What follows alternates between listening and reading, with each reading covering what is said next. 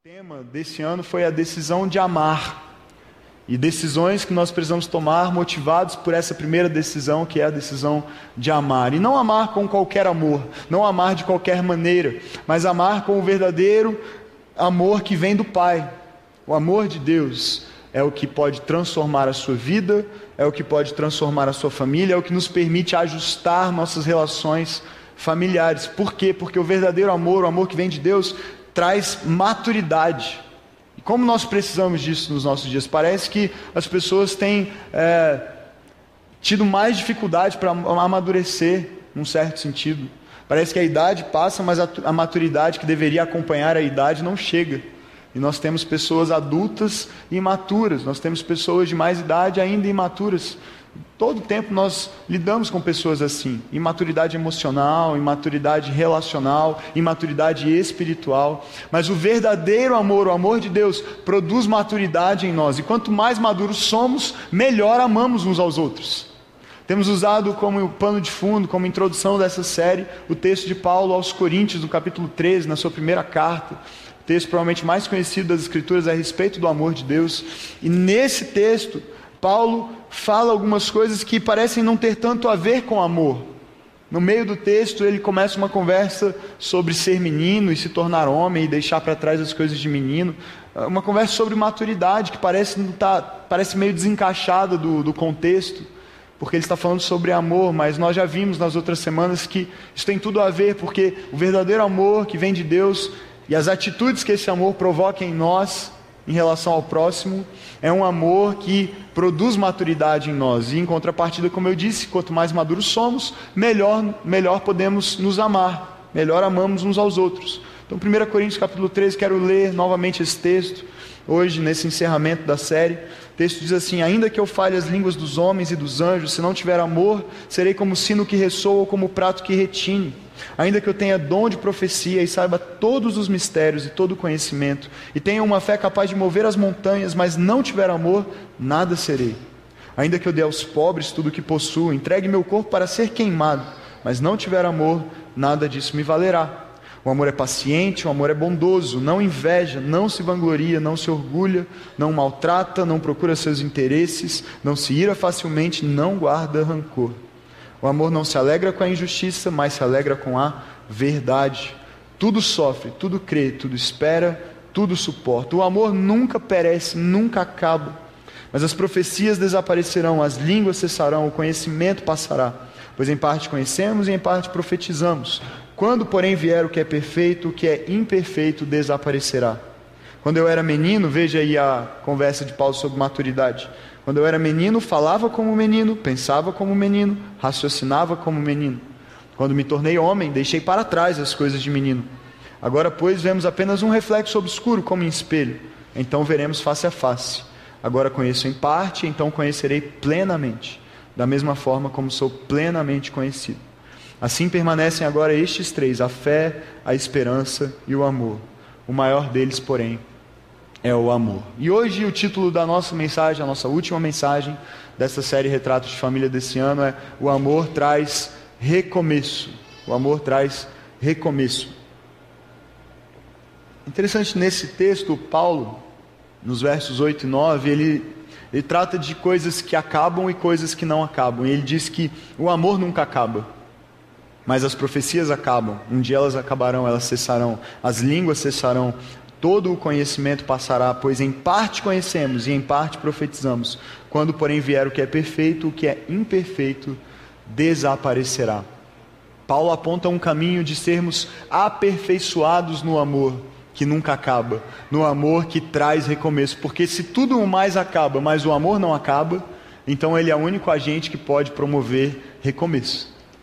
Ele é o que pode fazer algo que aparentemente terminou, acabou, encerrou-se, começar de novo, ter uma nova oportunidade, uma segunda chance. E eu amo essa ideia de recomeçar, de ter uma nova oportunidade, sabe por quê? Porque eu todo dia preciso de uma nova oportunidade.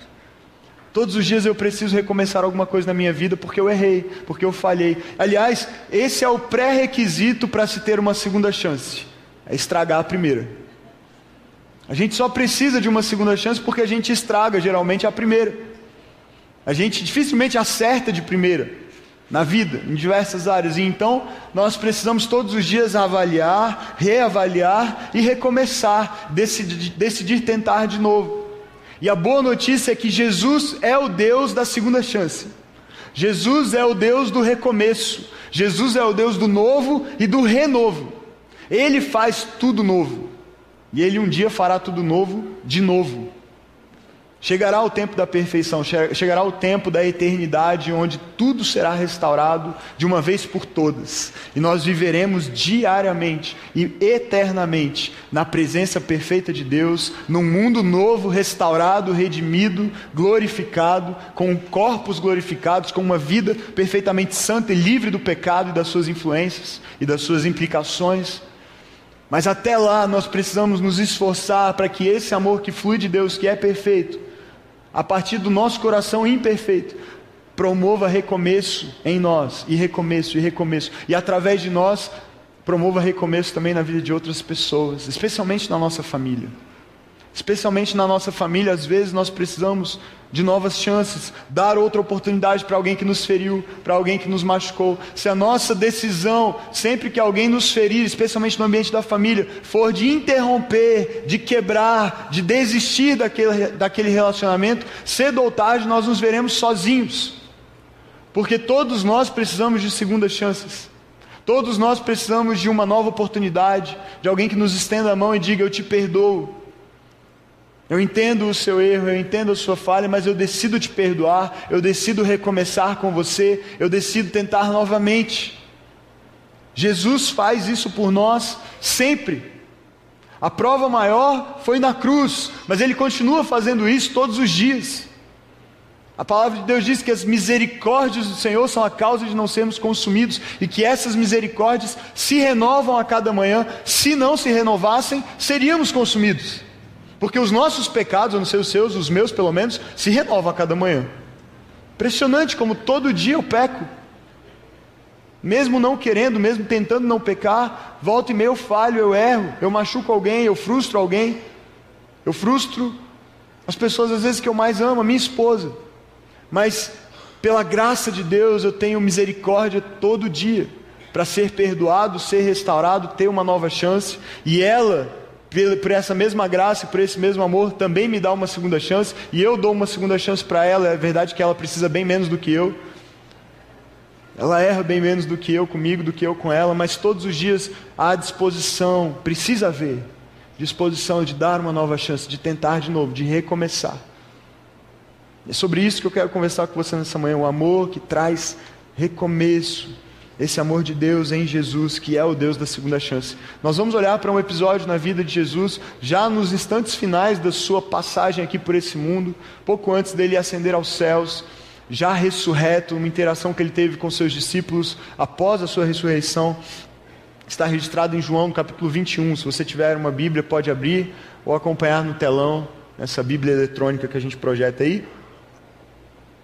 E você vai acompanhar comigo uma história muito, muito conhecida para quem é acostumado com a igreja, e uma história em que Jesus oferece uma segunda chance a alguém. Jesus oferece um recomeço a alguém.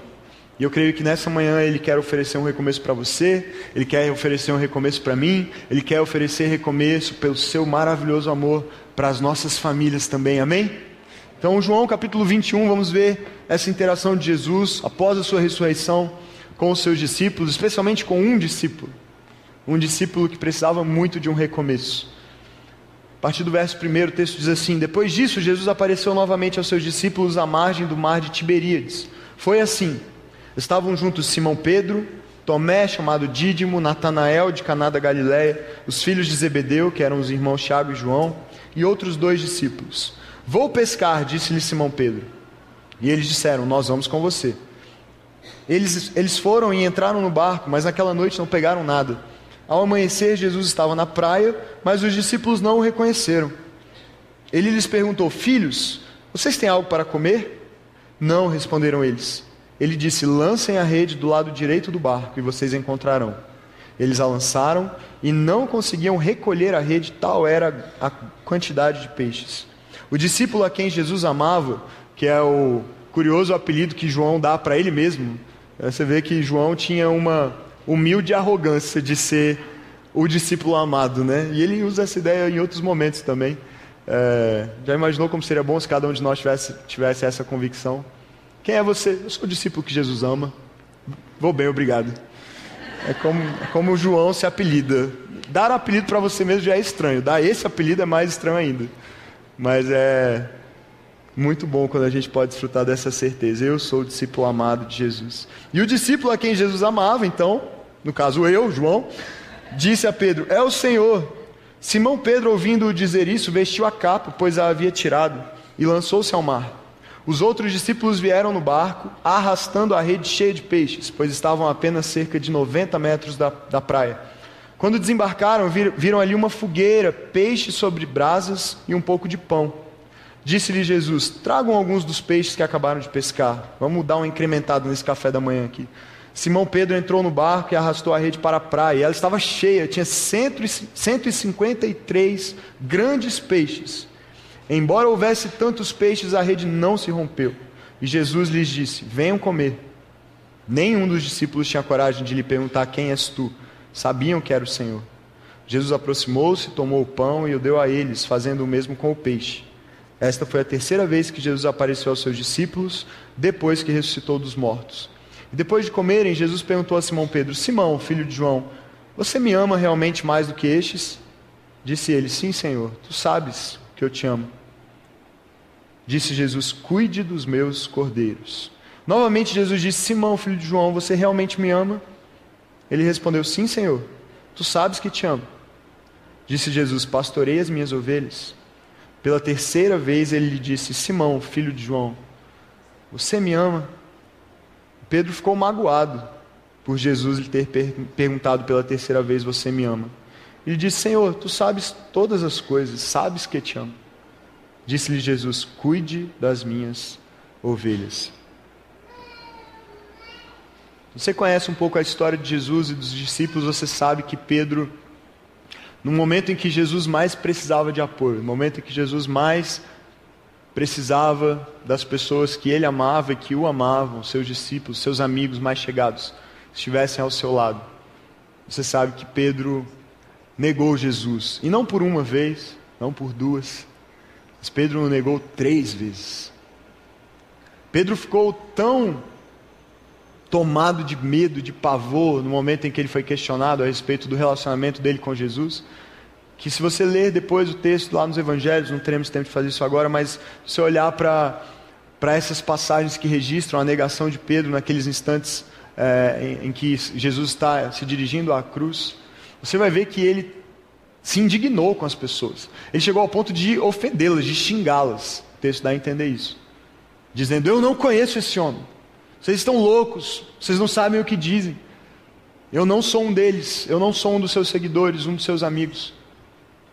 Pedro deixou o medo dominá-lo, então ele foi vencido pela tentação e negou Jesus. Negou Jesus uma, duas, três vezes. E a passagem registra que Logo após o galo cantar, depois da terceira vez em que Pedro nega, há uma troca de olhares entre Jesus e Pedro. E, Pedro sai dali e diz o texto: chora amargamente, entristecido pela sua atitude. É, é desse Pedro que a gente está falando. É nessas condições que Pedro agora se encontra com Jesus nessa praia, depois da decisão de voltar a pescar. Embora ele soubesse que quando encontrou Jesus, o seu chamado e o seu, a sua vocação haviam sido alterados. Jesus disse: Eu farei de você um pescador de homens. Mas seu coração está dominado por, por incerteza, por tristeza, por frustração, consigo mesmo, pela sua atitude, pela sua negação. Ele sabia quem Jesus era. É claro que ele esteve com, que ele havia estado com Jesus, é claro que ele o conhecia. Ele tinha deixado tudo para trás para segui-lo. Ele foi aquele que declarou: Tu és o Cristo, filho do Deus vivo, e ouviu do próprio Jesus: Pedro, você é bem-aventurado, você é feliz, porque isso foi revelado a você, não por carne ou sangue, mas pelo próprio Espírito Santo de Deus. E eu digo que você, Pedro, é pedra, e sobre esta pedra edificarei a minha igreja, e as portas do inferno não prevalecerão sobre ela. Esse era Pedro, essa era a vocação de Pedro, mas agora nós vemos um homem entristecido, amargurado, ferido, decepcionado consigo mesmo, sem saber mais para onde ir, sem saber o que fazer, perdido. E Jesus vai ao encontro de Pedro. Embora Pedro tivesse negado Jesus, não tivesse dado a Jesus o apoio que Jesus precisava ter naquele momento tão difícil, tão delicado, o amor de Deus move Jesus na direção do perdão e da restauração. E, foi o fato de Jesus ter oferecido um recomeço a Pedro que permitiu que esse recomeço promovesse começo de muitas coisas. Porque através de Pedro e dos demais discípulos, a igreja começa e o evangelho começa a se espalhar e ganha depois, principalmente por meio de Paulo, gentios e o mundo grego, o mundo conhecido da sua época, e chega dois mil anos depois a nós. Mas foi porque Jesus decidiu oferecer a Pedro um recomeço. Porque quando você oferece a alguém um recomeço, é sempre o começo de algo novo. O fim sempre pode ser um novo começo. Um aparente fim, permeado por, por, pelo amor de Deus, pode ser uma oportunidade de recomeçar. Eu quero aprender com Jesus e aplicar na minha própria vida e te ajudar também a aprender e aplicar na sua atitudes que nós precisamos tomar para que esse amor de Deus promova recomeço em nós e também na nossa família. Se você tem aí um esboço, você recebeu na entrada, um papelzinho para fazer anotações, você pode escrever os pontos aí da mensagem, completar e também fazer anotações adicionais à medida que Espírito Santo falar com você nessa manhã. Eu creio que ele vai fazer isso, já está fazendo, amém? Faça suas anotações para você ter a oportunidade de depois refletir mais a respeito disso ao longo da semana. A primeira atitude que eu vejo aqui, nós podemos aprender com Jesus. Permita que o amor o mova na direção do agressor. Permita que o amor o mova na direção do agressor. Foi isso que aconteceu aqui. Jesus foi movido por amor, pelo amor de Deus que era a sua própria essência, porque ele é Deus e Deus é amor, então Jesus é amor. O amor de Deus, o seu amor, o move na direção do seu agressor, daquele que havia ofendido, machucado, ferido. Foi isso que Pedro fez ao negá-lo, feriu Jesus. Abandonou Jesus no momento em que ele mais precisava. Mas veja aqui que Jesus é movido por amor na direção de Pedro. Ele vai ao encontro dos discípulos na praia, sabendo que eles decidiram voltar a pescar, ele vai atrás deles. Num primeiro momento, os discípulos não o reconhecem porque ele está com o corpo glorificado, mas ele se aproxima deles e você poderia imaginar que Jesus se aproximaria deles com um olhar de reprovação, com um olhar de condenação. Por que, que vocês estão aqui pescando? Eu já não falei para vocês que vocês vão ser agora pescadores de homens? Por que, que vocês não creem no que eu falo? Por que, que vocês estão desobedecendo o meu chamado para vocês? Por que, Pedro, você me negou? Por que, Pedro, você me abandonou? Por que todos vocês fugiram quando eu mais precisava de vocês? Não é assim que a gente se aproxima dos nossos agressores? Não é assim que a gente se aproxima geralmente das pessoas que nos machucam? Cheios de argumentos, cheios de razões, promovendo conflito, querendo convencer a pessoa dos erros dela e apontar o dedo para ela, acusá-la. Mas Jesus não se aproxima assim. Jesus é movido pelo amor e vai ao encontro daqueles que o feriram, especialmente de Pedro. E a primeira palavra que ele diz é: filhos. Filhos. Carinho, aceitação, aproximação. Filhos, vocês têm algo para comer? Não, responderam eles. Então lancem a rede. Lancem a rede do lado direito do mar e aí acontece um milagre, a rede vem cheia de peixes, depois de uma noite inteira de pesca frustrada. Isso te faz lembrar de alguma coisa? Se você conhece um pouco os evangelhos, você vai se lembrar de que esse episódio já tinha acontecido. E quando ele tinha acontecido? Pois veja lá Lucas capítulo 5. No momento exato em que Jesus está chamando os seus discípulos para andarem com ele. Muitos deles eram pescadores, inclusive Pedro.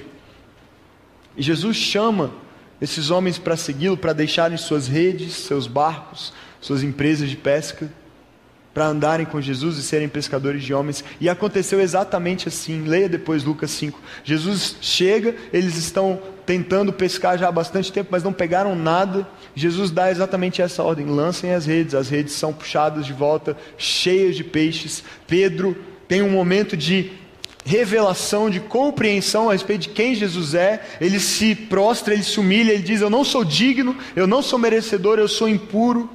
Ele reconhece que ele está diante de Deus.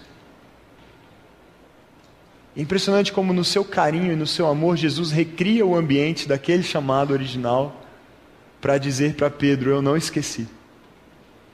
A sua negação, a dor que você me causou, não afetam o amor que eu tenho por você e os planos que eu tenho para você, e por isso eu estou aqui para te oferecer um recomeço. Eu vou fazer de novo o que eu já fiz lá atrás.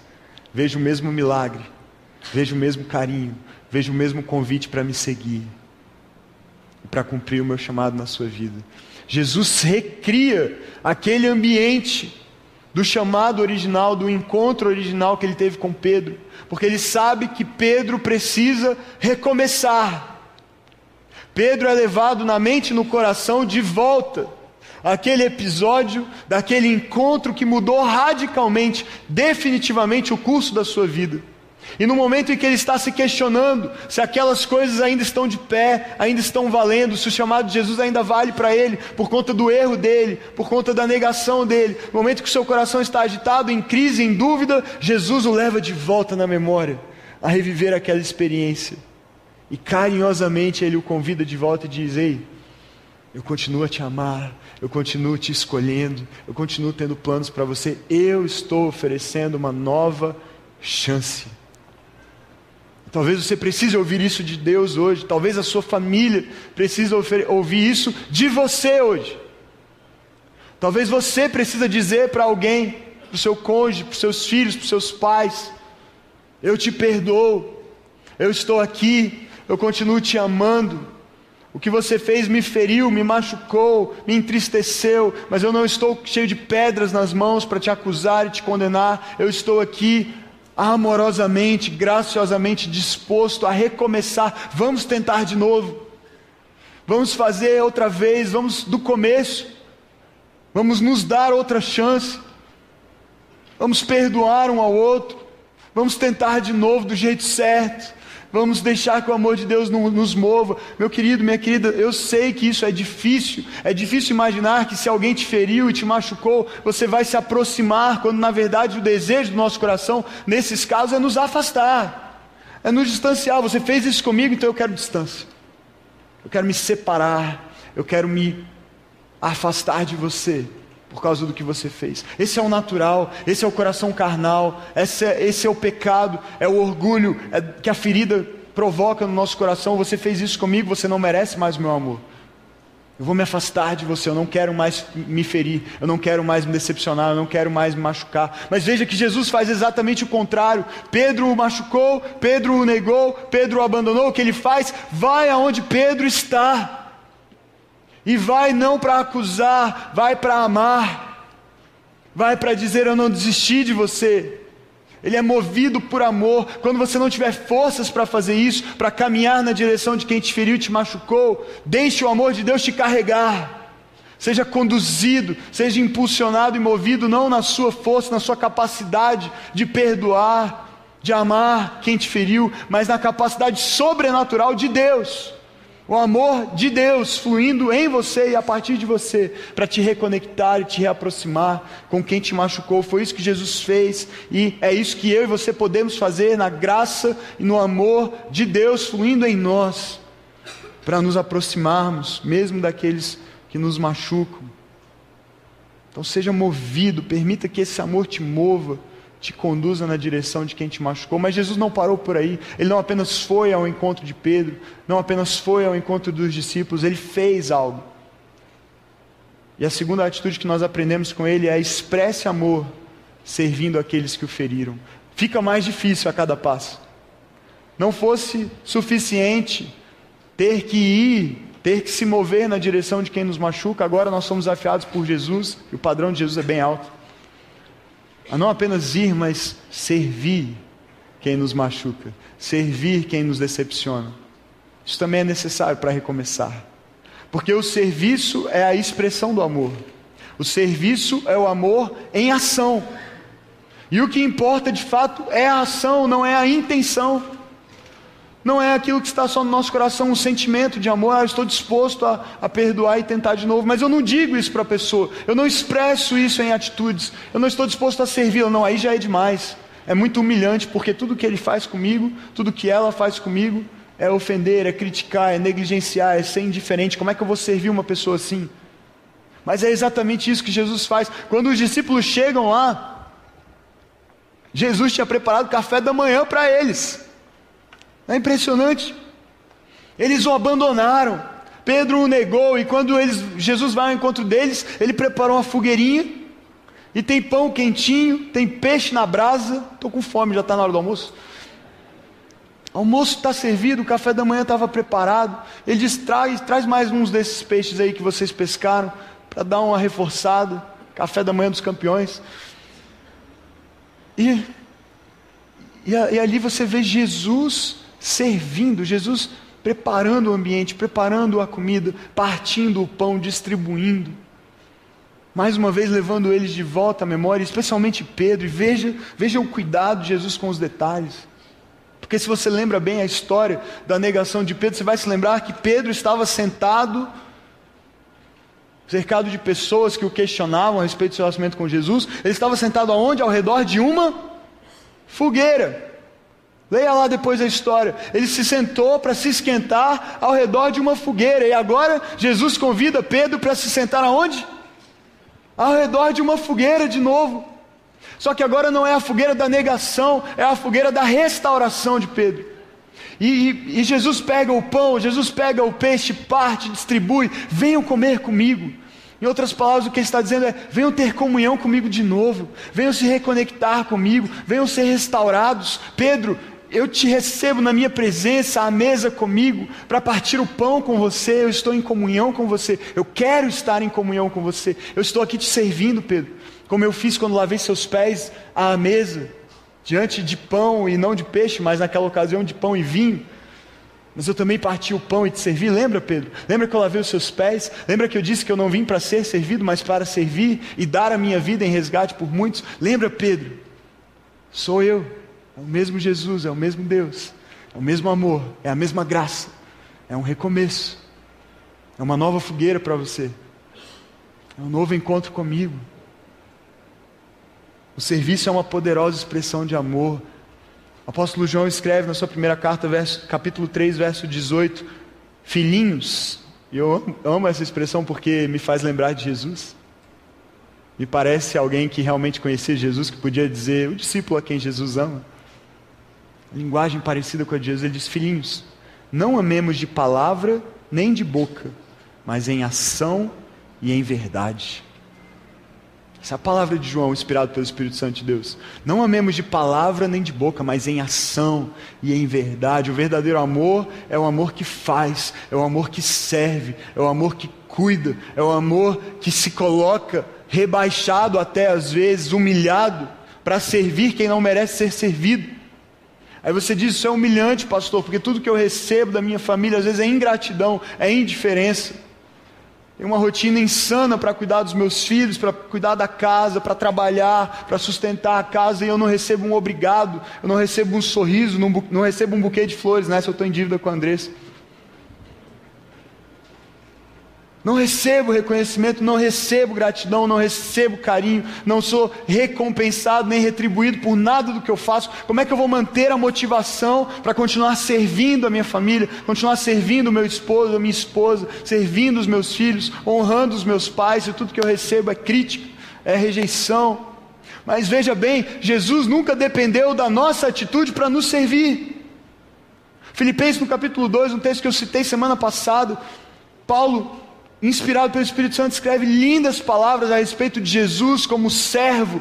Ele diz que Jesus ah, se humilhou, esvaziando-se de si mesmo, assumindo forma humana, forma de servo, e sendo obediente até a morte e morte de cruz. E por que ele fez isso? Ele recebeu o um nome que está acima de todo nome, para que ao nome de Jesus se dobre todo o joelho no céu, na terra, debaixo da terra, e toda língua confesse que ele é Senhor, para a glória de Deus Pai. Foi a atitude dele e o Paulo começa essa linda, esse lindo trecho de Filipenses capítulo 2 dizendo assim: "Tenham a mesma atitude de Cristo Jesus". Ou seja, ele fez e pela graça dele você pode fazer. Eu posso fazer. É humilhante. E daí?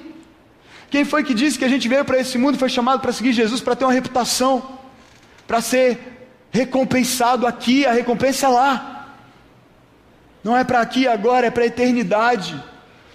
É difícil? Claro que é. Requer negar a si mesmo, matar o seu orgulho, não pensar no que você merece receber, mas no que Jesus fez, mesmo sem você merecer. Ele morreu por nós quando ainda éramos pecadores e inimigos de Deus. A gente não conquistou esse direito primeiro para ele morrer depois, ele fez por amor. E aí agora os seus discípulos que o abandonaram, que o deixaram, aquele que o negou três vezes, sabe o que ele faz? Café da manhã para ele. Pão na brasa, peixe na brasa, churrasquinho de peixe. E está dizendo: sabe o que eu quero com você? Sentar à fogueira e comer, ter comunhão reconciliação, restauração. Esse é o nosso Deus, esse é Jesus. Ele não apenas nos ama, ele não apenas nos diz que nos ama, ele expressa o amor dele nos servindo, cuidando de nós, mesmo quando nós nos damos as costas para ele, o negamos, o ferimos, pecamos contra ele. Como você pode servir a sua família hoje? independentemente dela merecer ou não o seu serviço, o seu amor expressado em serviço.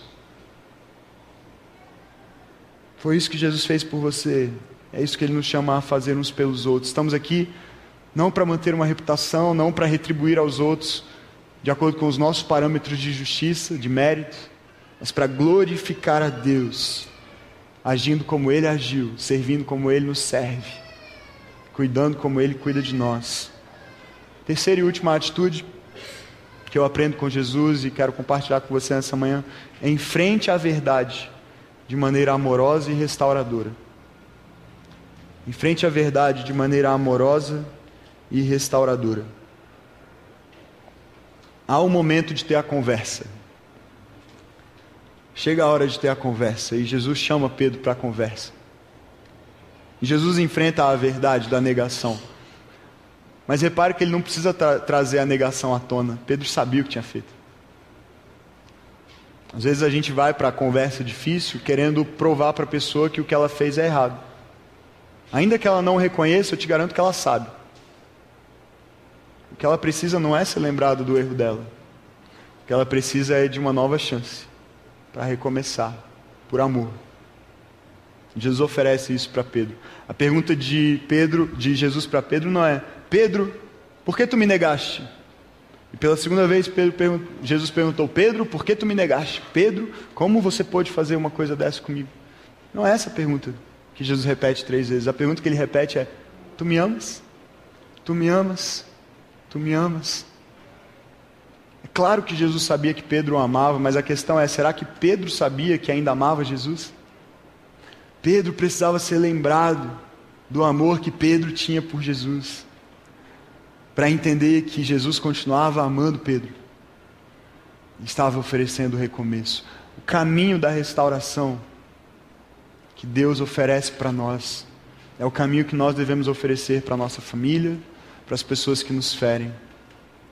Jesus estava ali disposto a restaurar Pedro, ele cria o ambiente do milagre para fazer Pedro reviver o seu chamado, o seu primeiro encontro com Jesus, ele cria o ambiente da fogueira, para que Pedro possa desassociar-se daquela experiência traumática triste e decepcionante de quando ele negou Jesus, para agora o que vai ficar gravado no seu coração é o calor desta fogueira, da fogueira do café da manhã que Jesus preparou para ele. E agora chega a hora de ter a conversa difícil que às vezes a gente evita, ou que a gente tem cheio de pedras nas mãos, para acusar e para criticar e para tentar convencer o outro dos erros que ele já sabe que cometeu. Jesus enfrenta a verdade, ele não tem medo da verdade, ele não tem medo de ter a conversa difícil. Foi constrangedor para Pedro ouvir três vezes: Pedro, tu me amas? Foi. Mas foi constrangedor para Jesus ter que perguntar também. Não é fácil. É seu melhor amigo, pessoa que mais te conhece, que mais andou com você. Você tem que perguntar três vezes: Você me ama, você me ama, você me ama, você ainda está disposto a andar comigo? Você ainda quer? Você desistiu? Foi fácil para Jesus, mas Jesus não teve medo de enfrentar a verdade. Agora ele enfrenta a verdade da maneira certa, com amor, buscando não romper o relacionamento, mas restaurar. Às vezes a gente vai para ter a conversa, mas a, a maneira como nós conversamos parece indicar que a gente quer que não dê certo. Tão armados que, que nós estamos, tão rancorosos, chateados, bravos, acusando, criticando. A maneira certa é ir com amor para restaurar. Foi assim que Jesus fez com Pedro. Foi assim que, é assim que ele nos convida a fazer uns com os outros. O que é mais importante? É ganhar a discussão, é ganhar o argumento ou ganhar o coração? A gente precisa estar disposto a não a sermos destruidores de pessoas e de relacionamentos, mas reconstrutores de pessoas e de relacionamentos. Sua família precisa de um recomeço? A minha precisa. Eu preciso. Todos os dias recomeçar meu relacionamento com Jesus. Recomeçar de onde eu errei. Restaurar coisas que eu fiz errado. Pedir perdão. Perdoar.